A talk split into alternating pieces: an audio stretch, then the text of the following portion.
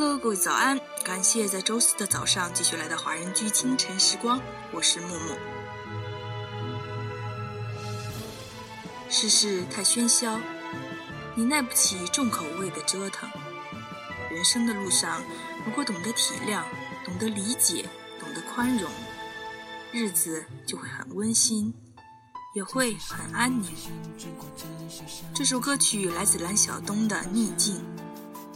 面对逆境和坎坷，需要一种阳光向上的心态，不计较一时的挫折和磨难，总结经验教训之后，再次轻松前行，必然会在经历了快乐历程之后，收获经验多多，乃至极大可能收获成功的喜悦。